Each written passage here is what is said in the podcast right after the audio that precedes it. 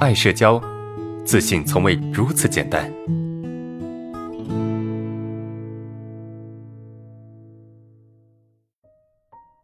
收集上来的问题啊，有几个问题，我们来看一下。第一个啊，呃，觉得工作和适应一份工作好难啊，一两天就逃跑，然后持续性的家里蹲，好无助啊，可以给我一点帮助吗，老师？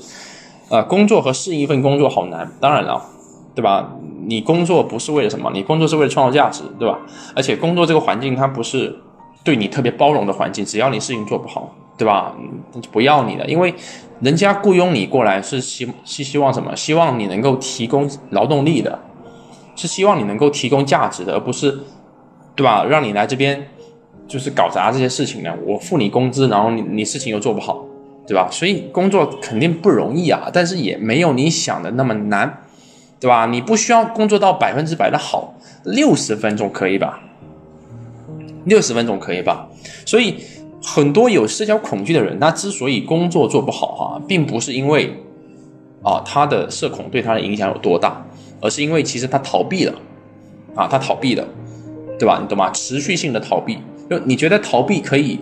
让你更舒服一些，你觉得逃避可以让你过得更放松一些，然后你逃避了，你逃避之后呢，你又自责，对吧？自责完之后，你又觉得应该出去找工作，那出去之后你又逃避了，对吧？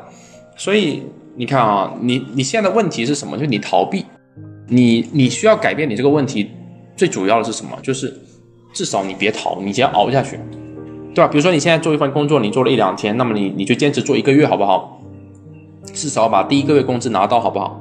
你真的不想干了，你真的想走了，至少你把第一个月工资拿到，你再走啊，这样你才不亏，对吧？你做几天，甚至试用期都没过，工资又没到手，是不是？你是不是亏了？亏大了，是吧？所以你可以，你比如现在工作几天就逃跑，那么现在你的目标很简单，对吧？你目标很简单，就是你去坚持一个月，你做一个月再跑，好不好？好，你做完一个月之后，你发现其实。这个地方也没那么可怕，你就你可能不太想跑了，你可能不想逃了，你觉得好像也没没那么糟糕嘛，你就会持续的坚持下去，那么你就会让你的现状变得不一样，对吧？至少不是你现在工作两天就回去老家里面家里蹲，然后啃老，对不对？